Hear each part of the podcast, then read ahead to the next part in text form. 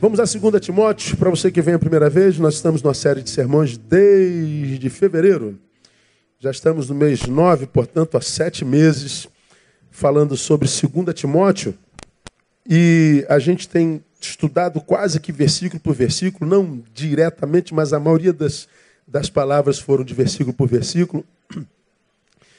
Eu queria levá-la a 2 Timóteo, capítulo 2.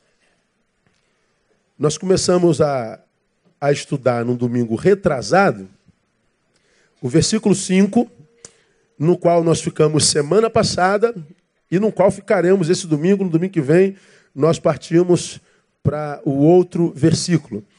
Nós começamos lá e lemos o seguinte: vamos juntos a uma só voz, bem forte. E também, se um atleta lutar nos jogos públicos, não será coroado se não lutar legitimamente. Se um atleta lutar nos jogos públicos, não será coroado se não lutar legitimamente. Então Paulo está dizendo, ele lutou, tem direito à coroa. Descobriram que ele lutou legitimamente, ele não recebe a coroa. Então o texto está dizendo, mais importante do que o destino é o jeito de chegar lá. Então, mais importante do que o lugar onde a gente está é como a gente chegou aqui. Então, para Deus é, portanto, possível ser um campeão, alvo da sua vergonha, porque venceu ilegitimamente, como é possível ser um derrotado, alvo do seu amor e da sua alegria. Então, esse texto ele foi bastante é, desenvolvido por nós naquele primeiro domingo no segundo domingo. Aí nós aprendemos, portanto, que o que determina a bênção de Deus sobre a vida de alguém não é o lugar onde esse alguém está. O que determina a bênção de Deus sobre a vida de alguém é como esse alguém chegou lá. Eu mostrei duas fotos para vocês só para a gente relembrar. Bota aí, painel. O que determina a bênção de Deus sobre a vida de alguém não é o lugar onde ele está. O que determina a bênção de Deus sobre a vida de alguém é como ele chegou lá. Não, é? não era a foto do, do. Mostrei a foto do Luther King preso e mostrei, a foto do, do Fernandinho Beramar preso. Ambos no mesmíssimo lugar. E a pergunta foi: Deus sente a mesma coisa por ambos? Não. Porque um está naquele lugar porque lutava pela igualdade racial, pela igualdade de direitos, por justiça e foi parar na cadeia. O outro está na cadeia, mas exatamente porque fez o contrário, porque cometeu crime, porque cometeu barbaridade, porque assassinou. Então é possível que eu esteja até numa prisão e ali eu seja abençoado por Deus. Porque por que, que eu cheguei ali? É possível que eu esteja no, no, no píncaro da glória, pregando a mensagem de vitória, de prosperidade, de bênção de Deus, e aquilo ali não ter absolutamente nada a ver com Deus. Nada. Então, o que determina a bênção de Deus sobre nós? É o lugar onde eu estou? Não. Então, nunca se impressione com o que os seus olhos veem. A não ser que o que os teus olhos vejam seja fruto. Então, não se impressione com o lugar onde a pessoa está. Aprendemos mais. Deus é muito mais glorificado na manutenção da dignidade ante a adversidade do que na abstenção ou na ostentação de nossos troféus. O que, que glorifica mais a Deus? Mostrar o meu troféu de campeão ou, a despeito da derrota, manter a minha integridade e manter a minha dignidade? Bom, é manter dignidade. E a gente vai continuar falando sobre isso hoje também nessa manhã. Portanto, já que nós aprendemos isso, há uma terceira coisa a se aprender. Guarda isso no seu coração que hoje você vai, vai ser confrontado. Todos nós lutamos na vida e todos os que lutam almejam vitória. A não ser que você seja um retardado. Você não tem cara de ser. Glória a Deus, mano. Diga assim: eu tenho muita saúde, graças a Deus. Que bom. Que você tenha saúde até o último dia da sua vida, no nome de Jesus. Que você morra com 98 anos, 100 anos saudável, assim, ó, são. São bem inteirão mesmo, assim, bem, bem sem, sem dar trabalho para ninguém, sem dar trabalho para filhos, nada. Que você seja aquele velho, assim, aquela coroa inteira. Que sa, durma, é, morra dormindo, deitou, não acorda com 100 anos. Tá bom para você, não? Tá bom, tá? Eu recebo também, Senhor, essa palavra no nome de Jesus, né? Dormir assim. Ninguém quer envelhecer dando trabalho para os outros, às vezes é inevitável. Mas se a gente pudesse escolher, na verdade, a gente quer sobriedade. Então, qualquer ser humano sóbrio que entra numa luta, e lutar é viver, viver é lutar, quer vitória. E toda vez que a gente ora ao Senhor, na luta do dia a dia, a gente quer que o Senhor nos dê vitória. O que, que acontece, porém, por causa dessa ânsia pela vitória, que é natural? A gente só se prepara para a vitória.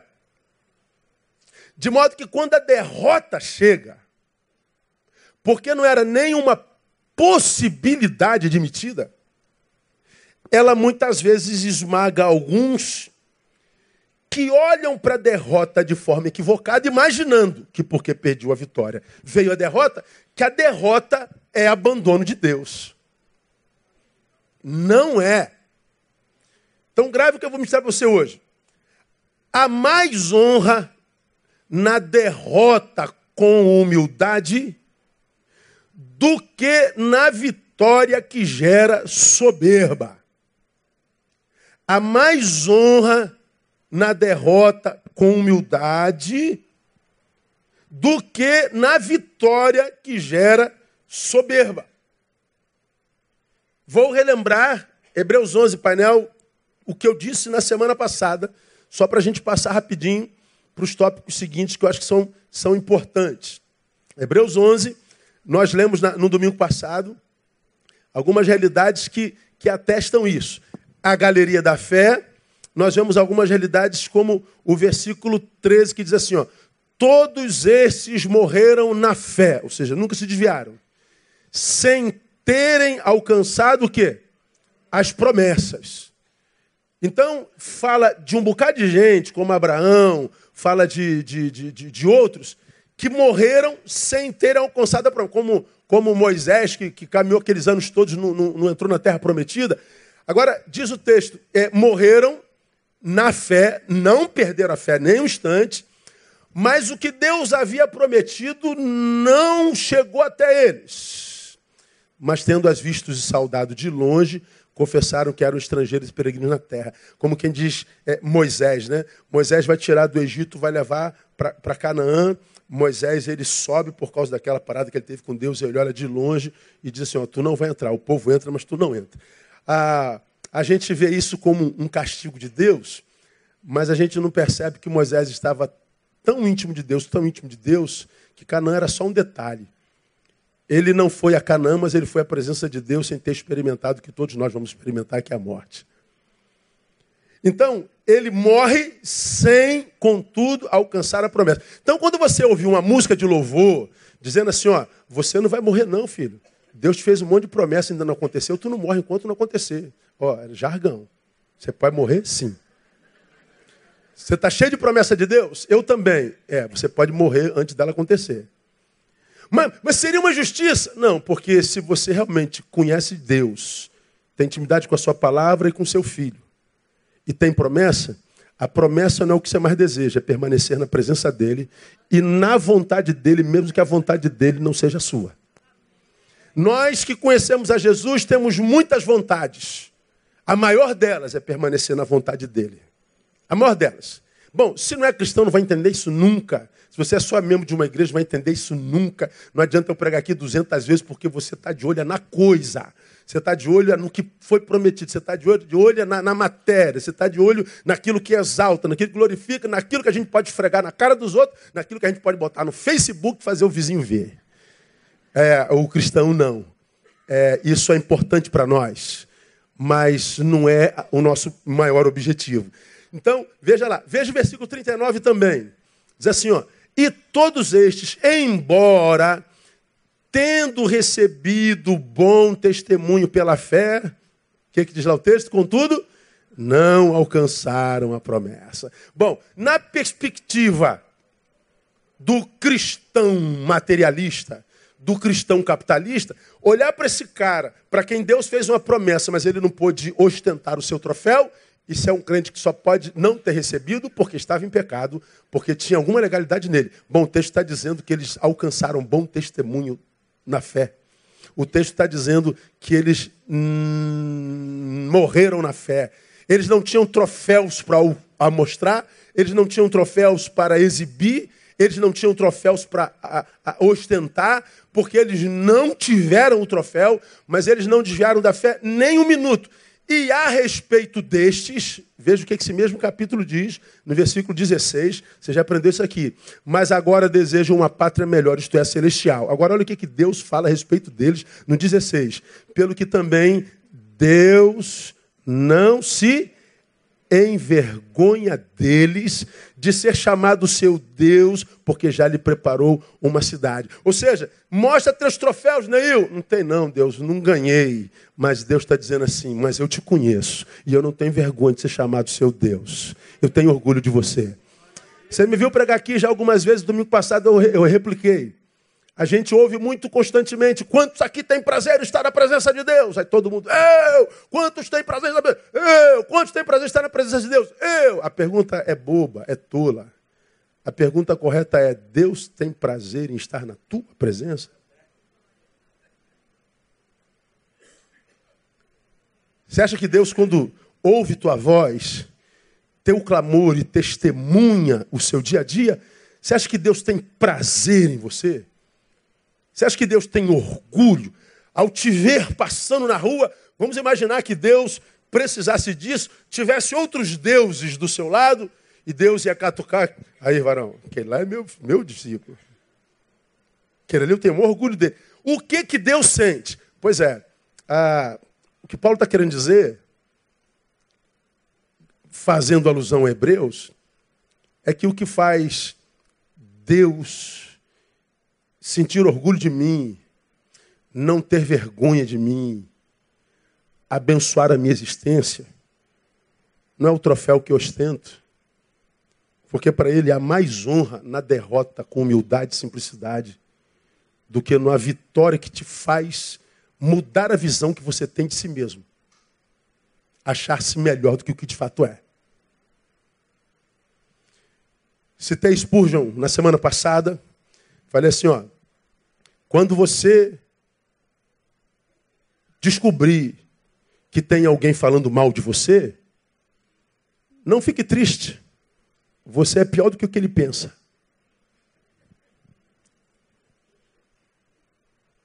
Nossos troféus podem ser a expressão da bênção de Deus mas podem ser uma cilada para que a gente deforme a visão que a gente tem de nós mesmos. Você passa a se achar. Você passa a imaginar que você é melhor do que os outros mesmos. Você passa a, a ver-se com um olhar eh, meritório, como se eu mereço. Não, tu não merece, não. Todos pecaram. O salário do pecado é o quê? É a morte. Então você devia estar morto. Está vivo é graça de Jesus. Então, é, o atleta, ele venceu. Vai botar a mão na coroa. Não, não, descobrimos que você não agiu legitimamente. Perdeu a coroa. Eu prefiro um derrotado porque é verdadeiro do que um campeão que é mentiroso, é hipócrita. Então, mais importante que o destino é o jeito que a gente chega lá. Então, há mais honra na derrota com humildade do que na vitória que, que gera soberba. Portanto, Anote: o produto final da fé não é a vitória, o produto final da fé é dignidade, é integridade. Porque Hebreus me ensina: eu posso ter fé e vencer. Eu posso ter fé e perder. Ora, como é que pode isso? É porque o produto final da fé não é vitória nem derrota, é integridade, é dignidade. Dignidade para vencer sem me ensoberbecer, dignidade para perder sem apostatar. Ó, o diabo está ligando para alguém aí. Ó.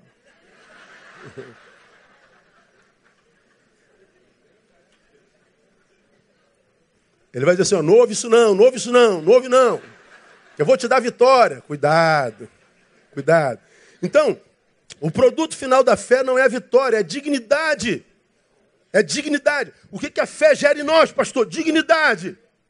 Aí você prospera, prospera, prospera, mas não vira um patrão soberbo que abusa do seu poder econômico, vira um, um oficial que não abusa das suas chamadas, vira um pastor que não abusa do seu poder espiritual, mas também não se torna um soldado medíocre, um, um funcionário é, do baixo clero medíocre, se sentindo menor. Não, não, não. O produto final da fé gera dignidade. Exemplo. Visão do que é vitorioso ou não. Já falei sobre isso aqui num outro sermão, numa outra atividade. Vamos pensar um jovem. Vamos pegar esse garotinho aqui do Instituto Casa Viva. Essa, essa, essa bonitinha aqui, o que o Ricardo usou como. como Estava com o uniformezinho do Casa Viva. Quando esse uniformezinho ficou pronto, eu mostrei a foto dela, que eu fiquei orgulhoso pra caramba. Pequenininha com, com o uniformezinho do, do Casa Viva. Vamos imaginar essa criança cresce. E essa criança está ali sendo treinada. A igreja, através de tudo, dizendo: você pode, você pode ser o que você quiser. A, a, a capacidade está em você, Deus ajuda. E ela acredita nisso, a despeito do que ela vê na comunidade, um monte de jovens ser levado pelo tráfico, um monte de jovem morrendo cedo, um monte de família desestabilizada. Ela diz: Não, eu creio, eu posso. Aí essa criança é, desenvolve um sonho. Ah, eu, eu, eu, eu, eu quero ser alguém na vida. Ele vai lá, estuda. Ele vai lá, luta. Ele vai lá, é, vence os preconceitos e as palavras contrárias todinha. Ele vai lá, é, tem aquele espírito de empreendedorismo e ele faz. Ah, é, administração de empresas. Ele continua trabalhando, ele constrói a sua empresa, ele enriquece. Venceu? Aí, é ele. Ou ela? É ela, né? É ele. É, é ela. É menino? A criança. Boa, boa. Essa criança aí. Não é? Então, essa criança, ela se tornou, através da sua luta, uma empresária rica. Bom, olha onde essa criança está, olha de onde ela saiu. Caramba, é uma vencedora.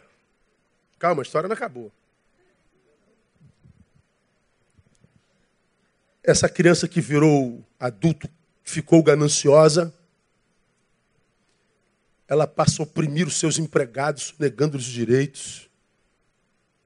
Ela fica gananciosa abandona pai e mãe porque acredita que pai e mãe só querem tirar o dinheiro dela. Essa criança casou, mas ela quer mais dinheiro e ela abandona o seu cônjuge. Ela abandona seu filho. Ela se torna uma pessoa corrupta. Pergunto, essa pessoa venceu? Pois é, mas ela ainda está no mesmo lugar. Ela continua rica.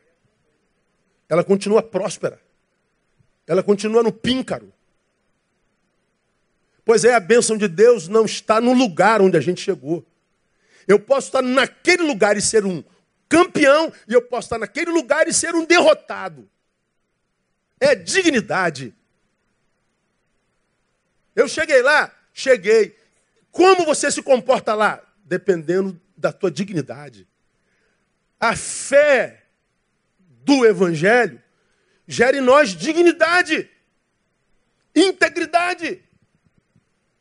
Quando nós começamos esse estudo, falamos, foi o primeiro, primeiro, primeiro conselho, se eu não me engano, não esqueça das tuas origens. Esteja onde estiver, leve o Senhor a você aonde quiser te levar, mas nunca se esqueça de onde você foi tirado, de onde você veio. E é a nossa integridade que nos permite ir aonde a nossa fé e a bênção de Deus quiser me levar ou nos levar, sem que nós nos desliguemos da nossa origem. O que me mantém ligado nas alturas a, a, ao meu, a, a minha âncora é a dignidade. O produto final da fé não é vitória nem é derrota, é integridade, é dignidade. Então guarda isso no seu coração, no nome de Jesus. Vamos pegar um outro exemplo. Pega outro jovem do instituto, esse jovem, como muitos de nós, sonha ser um, um militar. Então ele acredita que pode. Ele vai lá, passa na prova da polícia militar, vira um oficial da polícia militar. E nós vamos lá na formatura do, do, do, do, do segundo tenente tal. Aí é um campeão. Tá, esse policial, ele se corrompe pelo poder da farda, Ele faz aquelas blitz de dois soldados na madrugada. Ele quebra a tua lanterna e diz: tua lanterna está quebrada. E vai ter que te multar e te rebocar. E você diz: pô, não faça isso. Então deixa uma, um agrado para o guarda. Esse menino é campeão? Não. Mas continua com as estrelas no ombro. É a dignidade, é sempre a dignidade, sempre a dignidade. Então, a fé, mais do que nos transformar, nos transportar a um lugar, ela nos preserva a essência. E é isso que eu queria que os irmãos entendessem na vida. Todo lugar que a gente vai, toda vez que a gente fala em cristianismo, a gente ouve os discursos, jargões evangélicos que para mim já estão insuportáveis. Vitória, vitória, vitória, vitória, vitória, vitória, vitória, vitória, vitória. E eu fico vendo essas conversas de vitória, vitória, vitória, vitória. E quando a gente fala em vitória, a gente só sempre pensa no lugar onde Deus vai nos levar, sempre pensa no lugar de onde Deus vai nos tirar. Se Deus vai nos levar, o lugar é melhor do que esse. Se vai nos tirar, é porque esse lugar é insuportável. Ou seja, a bênção de Deus é sempre bênção de Deus para me gerar conforto. E aí, desesperados pelo conforto, que a gente chama para se livrar da culpa de bênção de Deus, porque, na, na, verdade, o que eu quero é conforto, isso é materialismo.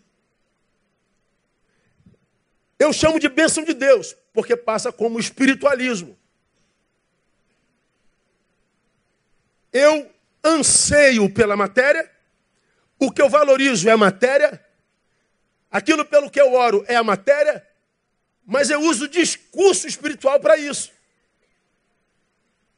E a igreja, porque em grande parte no Brasil a igreja é de mercado, ela não forma discípulos, ela forma consumidores de Jesus.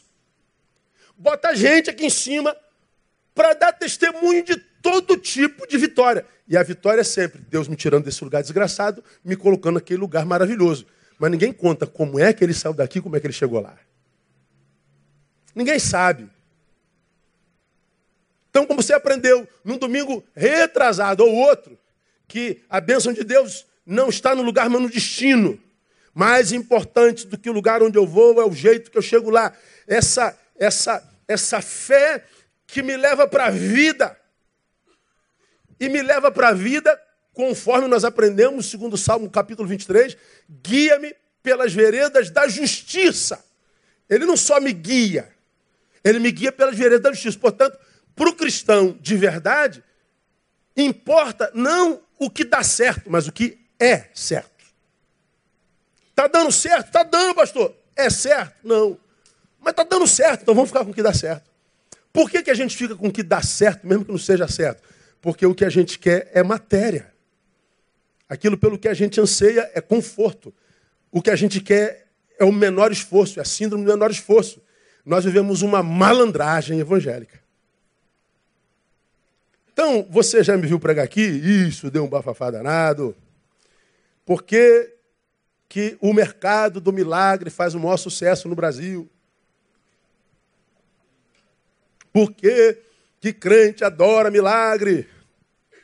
Por que, que o crente quer tomar posse da sua vitória? Por que, que o milagre dá certo? É porque milagre não requer trabalho. Quem trabalha é Deus, né? Aí, eu, é que não é ético, né? A gente poderia. Imagina se a gente pudesse dar exemplo, citando nome. Mas não dá. É, ia ficar ruim. Aí, aí tu chega, tu pega o cara que é você, varão. Você não é presente na vida dos seus filhos. Você não é gentil nem romântico com a sua esposa. Você não tem escutativa muito menos escutativa misericordiosa. Você é o provedor, o que dá o dinheiro para pagar a conta, e é o garanhão, o reprodutor. Mas você não tem relação de afeto nenhuma. Relação de afeto é com o pessoal do futebol de sábado de manhã. E da cervejada da sexta-noite. Aí o que, que acontece? A mulher e a família se submetem um ano, dois anos, três anos, quatro anos, cinco anos, dez anos. Chega uma hora que cansa. Nós vivemos a abstinência afetiva. E a gente passa a ouvir o poeta. A gente não quer só comida. A gente não quer só bebida. A gente precisa de mais. Aí, essa esposa percebe que o que falta começa a falar mais alto do que o que tem. Até um determinado momento da história, o que tem falava mais alto do que, do que falta. Aí uma coisa, um dia se equilibra, a falta começa a falar mais alto. Aí o que tem passa a perder valor. Aí essa pessoa acaba por se ver refém das suas necessidades. E o cara continua ausente. Ah, o posto pode ser verdadeiro, tá? É porque geralmente o, o, o ogro é nós. É. Aí, daqui a pouco, essa mulher dá o grito de alforria: não quero mais viver assim. Eu descobri que eu sou um ser humano pleno, eu, preciso, eu ainda tenho sonho de ser amado, eu tenho sonho de ser respeitado. Eu tenho sonho de ser gente. Eu ainda sonho com plenitude. Eu sei que ainda tenho muito para dar. Mas como dar sem receber? Aí essa pessoa dá o grito de alforria e vai embora. Como é que o garanhão reprodutor fica? Desesperado. Que agora, tendo perdido, entende o valor que tem. A gente só valoriza quando perde. E isso tem a ver com saúde, tem a ver com liberdade, tem a ver com emprego, tem a ver com um monte de coisa. Só valoriza quando perde. Aí o cara fica desesperado para reconstruir a família dele.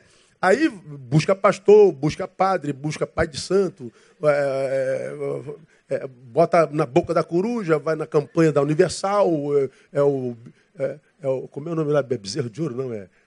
Fogueira Santa. participa de tudo. Vira crente e faz até uma aliança com Deus. Deus, vou ficar seis meses sem fumar, porque eu quero alcançar a minha vitória. Ó, o cara vira crente para burro, lê a Bíblia de, de trás para frente, de trás, não perde um culto, manhã, tarde, noite. Por quê? Porque Deus vai me dar vitória. Aí o que, que acontece? A vitória não vem, ele apostata e vira inimigo do Evangelho de Deus. Porque ele está pedindo um milagre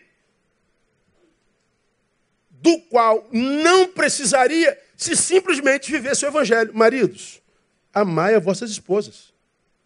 É só isso. A mulher não precisaria estar lutando para manter nada, porque se ela. Mulheres, submetemos aos vossos maridos. Mas foi ouvir a feminista. Porque isso é coisa do passado, porque ela acha que submissão é subserviência.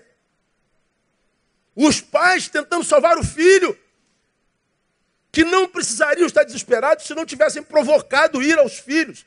Ou seja, tivessem vivido coerentemente, discurso e prática filhos que não estariam perdidos se tivessem obedecido a vossos pais. Então, aonde está a bênção de Deus? E está no caminho.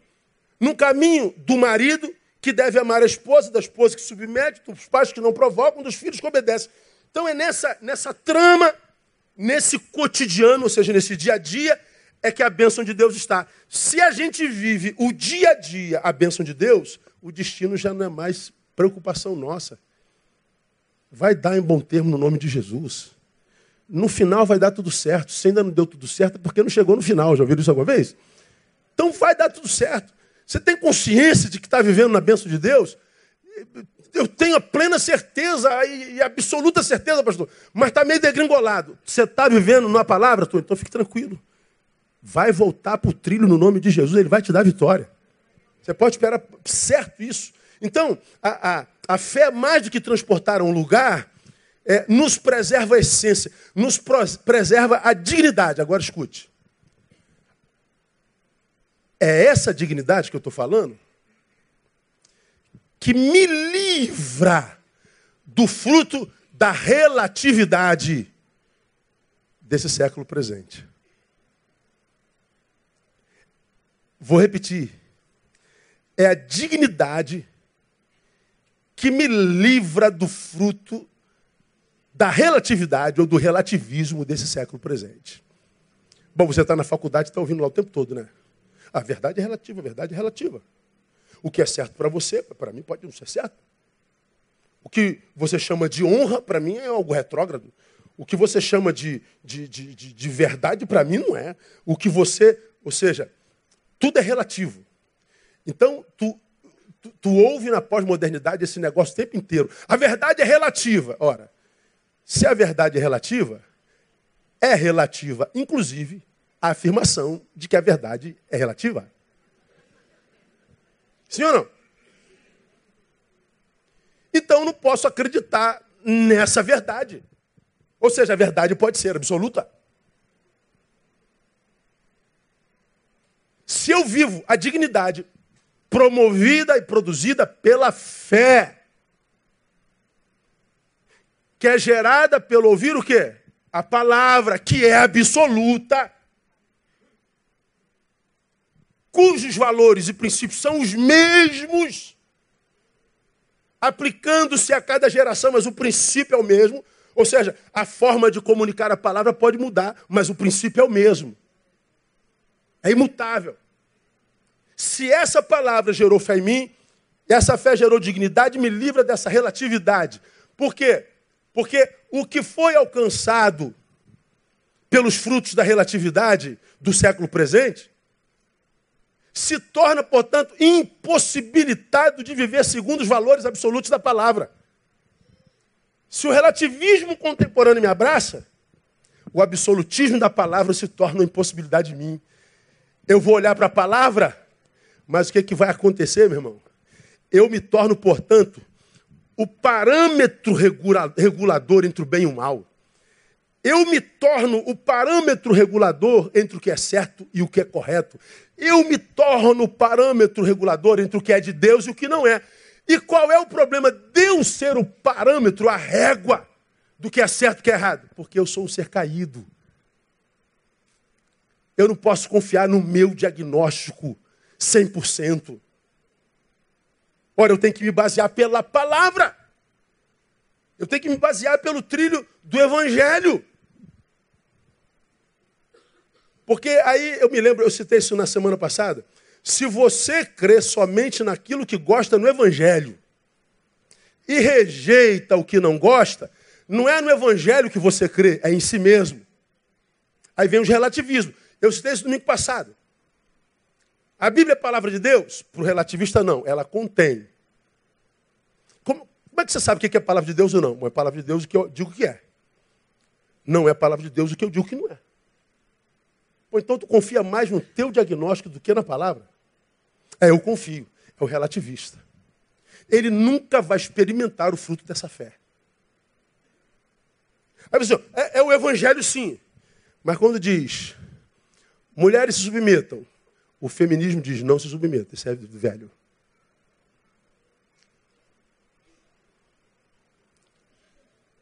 É palavra de Deus, mas como eu citei domingo passado, é, obedecer aos vossos guias. Não, os anarquistas não deixam.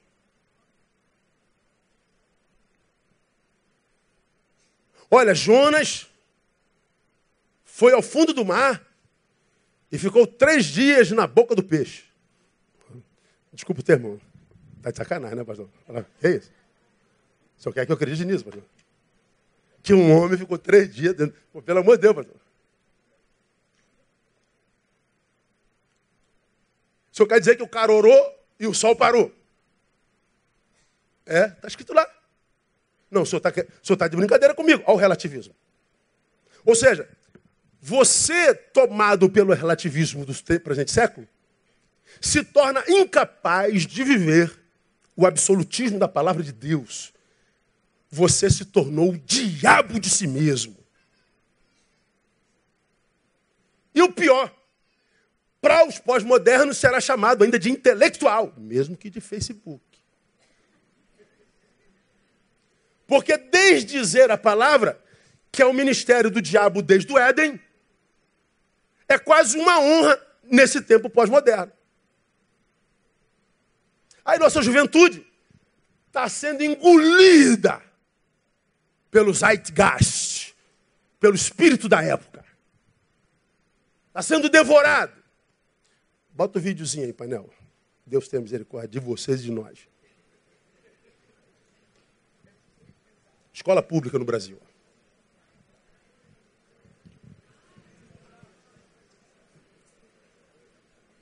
Tem som, mas deixa assim mesmo. Se mexe, Gisele. Vai, Gisele. Gente, meu Deus, pelo amor de Deus. Vai todo mundo pro inferno. E aquele beijo ali durou, hein? Durou ali, hein?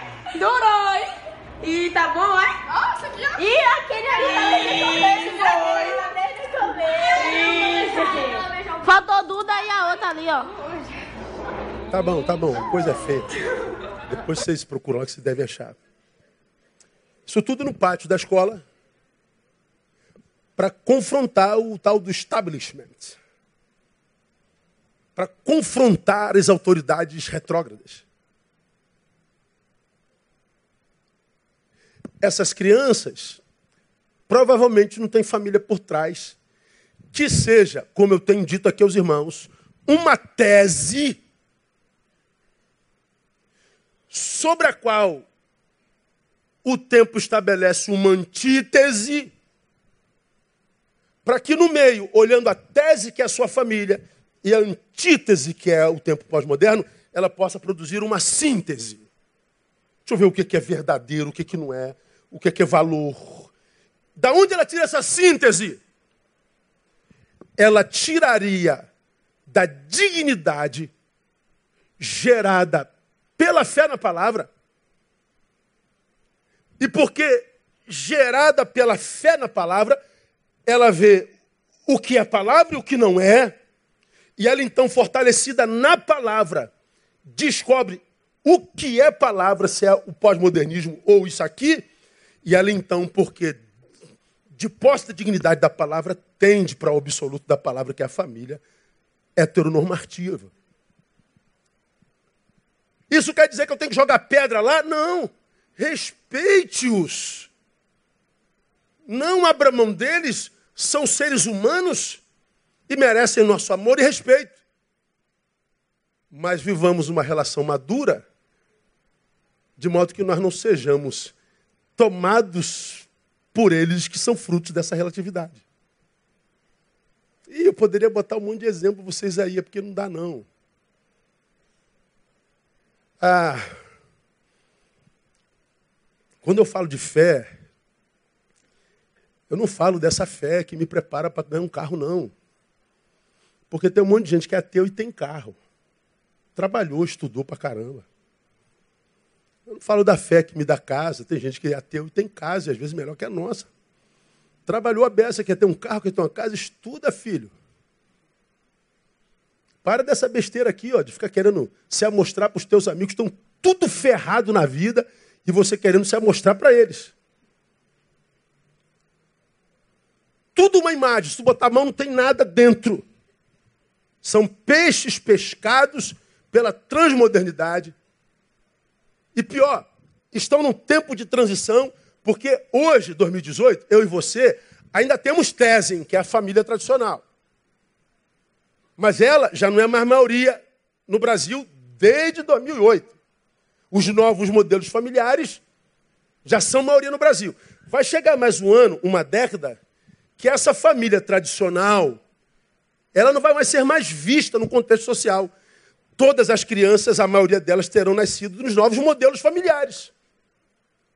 E terão uma rara lembrança do que foi esse negócio de homem, mulher e filho, essas paradas tudo aí.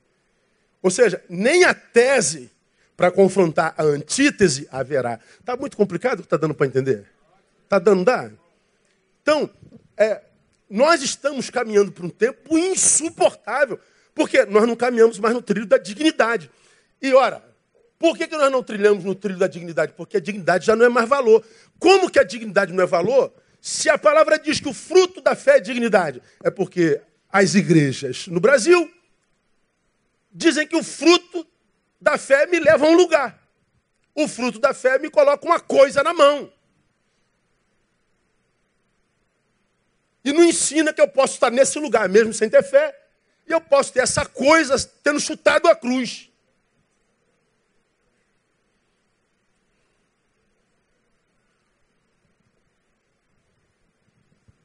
Então é a dignidade que me livra do fruto dessa relatividade horrível que está aí consumindo a nossa juventude. Vi um vídeo do Jean Willis, aliás, vi dois. Um, ele está sendo entrevistado, se eu não me engano, pela Leda Nagli. Se você soubesse que o mundo vai acabar em uma semana, o que você faria? Eu experimentaria todas as drogas do planeta, mergulharia na droga e transaria com todas as pessoas que quisessem me comer. Quem quisesse. Ele é referência para um monte de cristão.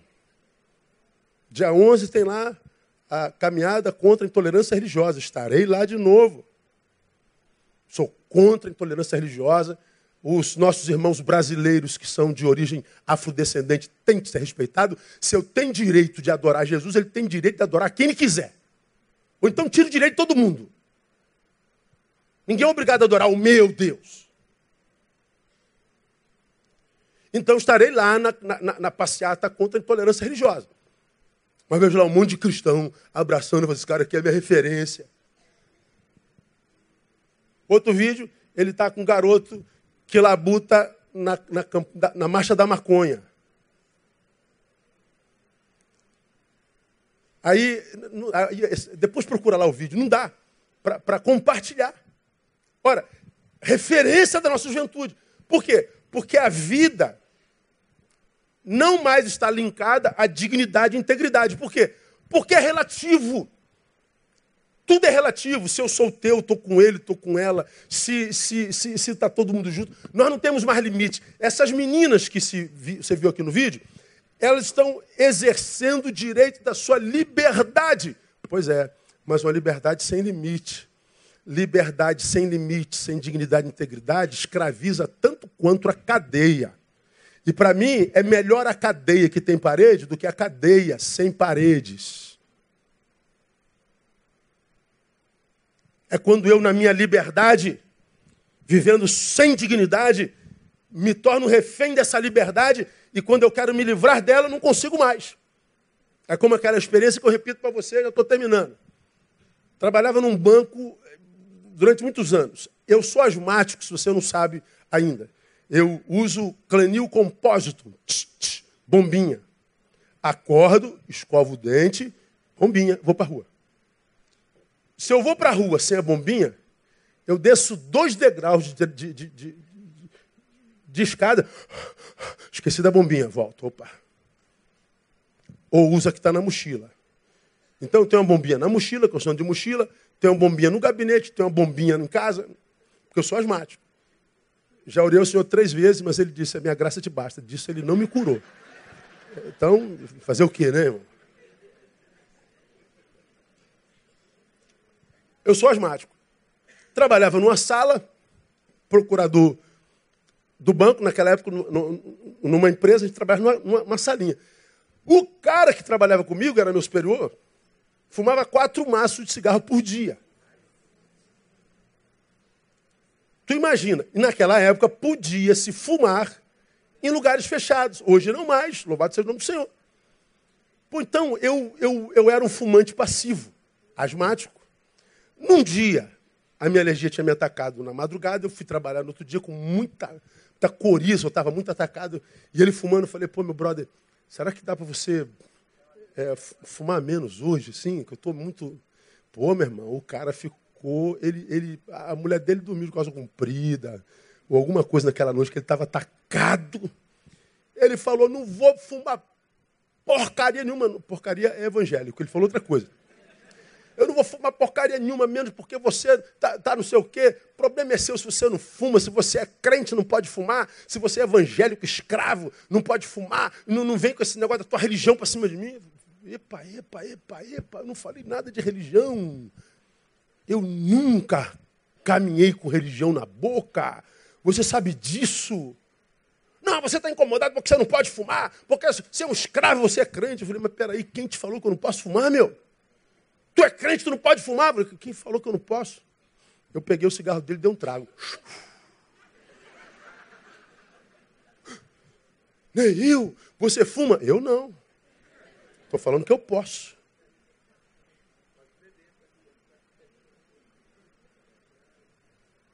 Falei com ele, se eu descer lá embaixo, onde a gente jantava, a gente almoçava, seu Januí, o nome do, do bar do seu Januí. Se eu chegar lá no almoço de hoje e falar assim, bota uma, bota uma garrafa de caninha da roça para mim. Se eu for beber, quem vai me pedir, Alexandre? É, ninguém vai te pedir, tu é maior de idade. Pois é. Se eu quiser pegar um cliente desse e levar para um hotel, quem vai me pedir? Ninguém vai me pedir. Pois é, Alexandre. Se eu quiser fumar, eu fumo. Se eu não quiser fumar, eu não fumo. Se eu quiser beber, eu bebo. Se eu não quiser beber, eu não bebo. Se eu quiser transar, eu transo. Se eu não quiser transar, eu não transo. Aí eu falei para ele, joga teu cigarro fora. Pô, tu sabe que eu fumo desde garoto, pô, fumo quatro, cinco. Pô, como é que eu vou jogar meu cigarro fora? Eu falei, quem é o escravo aqui, eu ou você? Quem é o escravo? Ele ficou assustado. E eu mandei aquela que você já sabe. Feliz, é, liberdade não é fazer tudo o que se quer. Liberdade é não fazer o que não quer. Essa liberdade o cristão tem. Você pode chegar lá em cima agora comprar um quilo de cocaína e morra encocaneado. Mas porque é livre, diga, eu não preciso dessa desgraça. Você quer morrer empanturrado em cachaça, morre. Mas porque eu não preciso de cachaça, eu não bebo. O que você quiser fazer, você faz. Porque é verdadeiramente livre, não faz o que não quer. Agora, pega os relativistas da pós-modernidade, que como essas crianças já estão sendo doutrinadas cedo, mande daqui a dois, três anos conseguir se livrar da promiscuidade. Mande daqui a dois, três anos se livrar do uso libertino da liberdade. Ora, nossa juventude está se suicidando com 10 anos. Você me viu pregar aqui alguns domingos atrás. Saiu o mapa da violência de 2017, tem um mês. E avolumou-se sobretudo homicídios, ou seja, um homem matando outro homem, e o suicídio, o homem matando a si mesmo. Ou seja, nós somos uma geração mortal. E qual foi o maior número de evolução de suicídios no Brasil? Entre pessoas entre 10 e 14 anos. Ora, como você já me viu pregar aqui, meu irmão, você da minha geração, o que, que a gente estava fazendo com 10 anos na vida, irmão? A gente estava na rua brincando, a gente estava curtindo a vida, irmão. O que, que você estava fazendo na vida quando você tinha 14 anos em 1980? No celular tu não estava, cara. Na internet tu não estava, nem com o Facebook. Você estava usando teu corpo para brincar, para ser criança. Você estava brincando de, de, de, uma brincadeira extremamente pornográfica chamada pera, uva, maçã, salada mista. Olha. Ô, cara.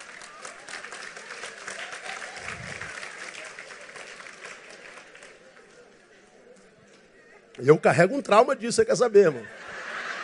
Já falei isso aqui. É, pensa no cara de 1,85m com 60 quilos, irmão, era eu. Só tinha orelha e esses ossos aqui, ó. É. Hoje, você acha que eu fui modelo assim a vida inteira? Claro, não. É. Aí a menina, pera salada mista. Quando era Neil, não, ele eu não beijo, não. Não, não, beijo, não, não beijo, não. Pensei que fosse ele, mas ele não beijo. É, quase, quase que eu não me formo, pô. De... Mas era o pecado daquela juventude.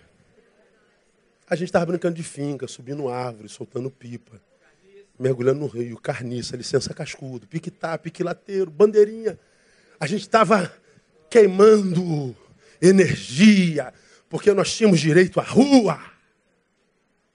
Nem direito à rua se tem mais. Nossas crianças não têm infância. Aos 10 anos acreditam que chegaram no ápice da desgraça, estão dando cabo da própria vida. Aos 14 anos, dando cabo da própria vida. Aos 19 anos, dizendo: não aguento mais. Como que você não aguenta mais? Você não paga nem a cueca ainda, meu. Tua mãe que paga. Então a notícia é, vai piorar muito, filho. Mas a boa notícia é, na fé em Deus, você está preparado, filho, para isso tudo que vem aí. Essa fé que me capacita para viver com dignidade e integridade. Ou seja, é passar no meio do caos e sendo bombardeado, mas chegar do outro lado íntegro, inteiro. É passar pelo deserto e não ver a sandália puir, não ver a roupa puir, é, é, é, a, a, a, a, calça arrebentar, o, o, fio desconfigurar. Não, não vai precisar comprar nada. É entrar na, na fornalha sete vezes aquecida e sair, como diz o texto, sem cheiro de fumaça. Isso é integridade. Ora, só consegue isso quem vive na palavra. Só quem é só membro de igreja não consegue. Não basta só ser membro de igreja e viver segundo os valores de quem não é igreja. Então, mais importante do que destino é o jeito de chegar lá. Vou dar mais um exemplozinho e vou, vou terminar. Jeremias capítulo 3. Vou mostrar para vocês um litígio de, de, de Deus com o seu povo naquela época, que eu acho que ilustra bem esse negócio. Como é que tem a ver com o jeito de ir, tem a ver com o que a gente se torna quando chega lá, tem a ver com integridade, dignidade. Gênesis 3, 6 a 9, diz assim, ó, não, Jeremias. Disse-me mais o Senhor nos dias do rei Josias. Viste, porventura, o que fez a apóstata Israel? Apostatou, né? Como se foi a todo monte alto, debaixo de toda árvore frondosa, e ali andou prostituindo-se. E eu disse, depois que ela tiver feito tudo isso, voltará para mim. Mas não voltou. E viu isso a sua levosa irmã Judá. Assim viu que por causa de tudo isso, por ter cometido adultério a pérfida de Israel, a despedi e lhe dei o seu libelô de divórcio. Deus está dizendo, estou me divorciando de Israel. Por quê? Prostituiu-se em todo o Monte Alto. Ou seja, foi adorar outros deuses. Ele fala de uma prostituição espiritual. Então Deus se divorcia do seu povo. É Deus divorciado. Por quê? Porque a noiva se tornou uma prostituta, prostituta espiritual. Agora, do que, que Deus está falando? Volta ao capítulo 2, de 1 a 3. Veio a minha palavra do Senhor dizendo: Vai e clama aos ouvidos de Jerusalém, dizendo: Assim diz o Senhor, lembro-me, ó, lembrança, a favor de ti, da devoção da tua mocidade, do amor dos teus desposórios, de como me seguiste no deserto, numa terra que não é, semeada, não semeada. Então Israel era santo para o Senhor, primícias da sua novidade. Todos os que a devoravam eram tidos por culpados. O mal vinha sobre eles, diz o Senhor. Deus está dizendo, cara, eu me lembro de quando comigo você andava em fidelidade no deserto, ou seja, quando você não tinha nada, quando você era pobre, quando você dependia de mim. Aí lá no 3 diz: quando você chega no lugar prometido, prospera. Veja aí no capítulo 2, versículo 7 e 8. E eu vos introduzi numa terra fértil, para comerdes o seu fruto e o seu bem. Mas quando nela entrastes, contaminastes a minha terra e da minha herança fizestes uma abominação. Os sacerdotes não disseram: Onde está o Senhor? E os que tratavam da lei não me conheceram, e os governadores prevaricaram contra mim, e os profetas profetizaram por Baal e andaram após o que é de nenhum proveito. Deus está dizendo: você vinha comigo na sua simplicidade e você me era fiel. Eu te introduzo num lugar próspero e nessa prosperidade você se corrompe. Deus está dizendo: me divorcio de você. Eu te pus aí, aí você se perdeu. Então vai se perder de mim também. Tem a ver com lugar. Tem a ver com dignidade. Eu acho isso claro com água potável. Eu acho que só não entende quem não quer. Num tempo como o nosso, a gente tem que escolher a quem vai agradar, cara. Não dá para agradar Deus e, e homens, não. Eu acho que não dá para ser de Deus e aplaudido pela pós-modernidade, não. Acho que não dá para ser aplaudido por Deus e ser 100% progressista, não. Tenho pedido a Deus a graça de ser um sacerdote para minha geração. Uma, uma pauta que certamente estava escrito, Atos 13, 36, na lápide de Davi, está lá, tendo servido a sua própria geração, morreu e foi sepultado com seus pais. Tendo servido a sua própria... Eu, eu pretendo servir a minha própria geração. Mas servir a minha própria geração, muitas vezes, é ir contra ela. E eu nunca vi uma geração tão longe da dignidade, da integridade, da honra, como essa. Por mais que vocês queiram aplaudir esse modus vivendi, se confronta com a palavra, grande parte do que a gente aplaude é, é reprovado. E a gente continua aplaudindo, por quê? Porque a gente olha para a palavra e diz, não, isso aqui não cabe mais, isso aqui, isso aqui... Por que, que não cabe? Porque você está dizendo que não cabe, porque você virou a régua reguladora. Que Deus me livre de mim. Irmão, eu não tenho medo de nada nessa vida, a não ser de mim mesmo. Cara, eu me conheço. Eu, como já preguei aqui, eu sei o meu índice de maldade. Pastor, você não fica chateado quando fala mal do Senhor? Eu, de jeito maneira. É, quando eu vejo quem falou, o que eu penso dele é pior do que ele pensa de mim. Se você soubesse o que, é que eu penso sobre críticos de Facebook, o que, é que eu penso a teu respeito, portanto, você que vive se metendo na vida de todo mundo, ninguém te pediu opinião. Você que opina sobre a vida de alguém que você conhece por um vídeo de um minuto, por uma frase posta na boca dele por aquele. Não posso respeitar intelectualmente, espiritualmente. É, não dá, não.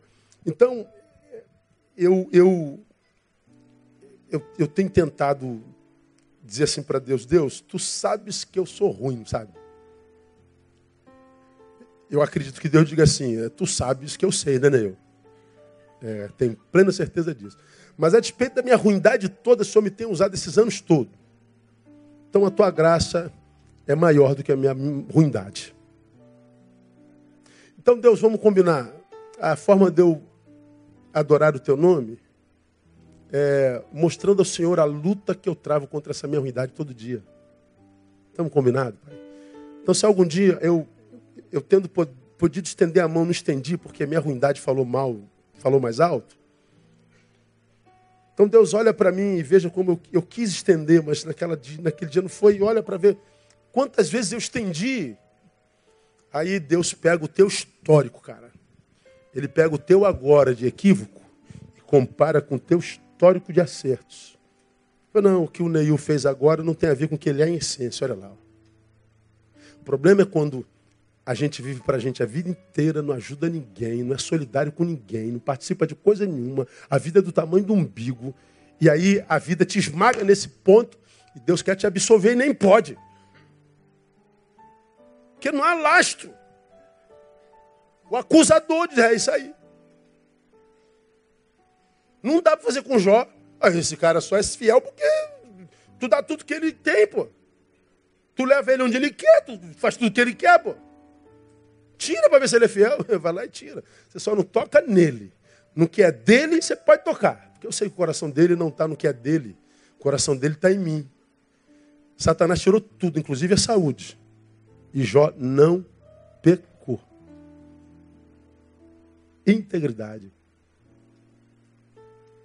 No sair do ventre, no torno para lá. O Senhor o Deus, o Senhor tomou. Meu coração não está nada disso. Bom, porque teu coração não está nisso. Toma muito disso, Jó. Aí Deus dá muito disso. Agora, quando o coração está nisso, parece que a gente corre atrás disso a vida inteira e a gente não consegue encontrar essa coisa de jeito nenhum. E diz, por que, que Deus não abençoa? Ora, porque teu coração está nisso. Então, minha igreja, é, nós estamos caminhando para o fim. Para mim, nós estamos vendo 2 Timóteo capítulo 3, aquele é, é, é, é, biografia do homem do tempo do fim, e porque o homem seria como seria os últimos tempos seriam penosos, como diz a palavra, o tempo está insuportável, a gente não consegue nem ser agente direito, está cansado da gente, a gente está sobrecarregado, e, e conviver, então, está tá ficando inviável. Todo mundo doente. A gente luta para não adoecer muito, porque doente todos nós estamos. Alguns conhecem o grau de doença e outros não, nem sabem que estão doentes. Então, quando você for tentado a, num caminho, a faccionar, dividir, julgar, se rebelar, é, lembra de quem são esses frutos? Só usa o cérebro. Tem, tem dois neurônios? Usa um. Umzinho aí. E você então vai aplanando o seu caminho, porque a, a bênção de Deus não está no lugar onde a gente vai, mas no jeito de ir. Que Deus como bom pastor do Salmo 23, nos conduza na vereda da justiça, no nome de Jesus, por amor do seu nome. Vamos aplaudir a Ele? Vamos embora. Vamos ficar em pé. Aleluia. Deus falou contigo hoje, não? Comigo também. Pai, livra-nos desse relativismo.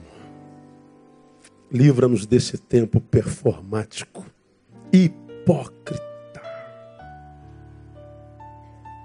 Livra-nos dessa liberdade maquiada, que como nada nesse planeta tem escravizado tanta gente, gerações inteiras. Livra nossos filhos, guarda nossas crianças Blinda teu povo. E dê sabedoria ao mesmo. Que o teu povo possa enxergar além da ponta do nariz. Que teu povo possa ser menos sensitivo e te apresentar um culto mais racional. Que teu povo caminhe no meio dessa podridão com integridade e dignidade, servindo, sendo útil para ser feliz. Livra-nos dessa indiferença, desse egoísmo, desse exibicionismo, desse narcisismo maldito.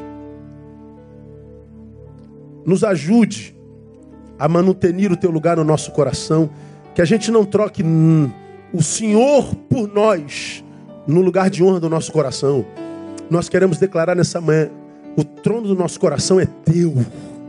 Queremos ser para a glória do teu nome. Nós não queremos ser a régua reguladora da vida. Queremos que a, a palavra de Cristo seja o árbitro no nosso coração.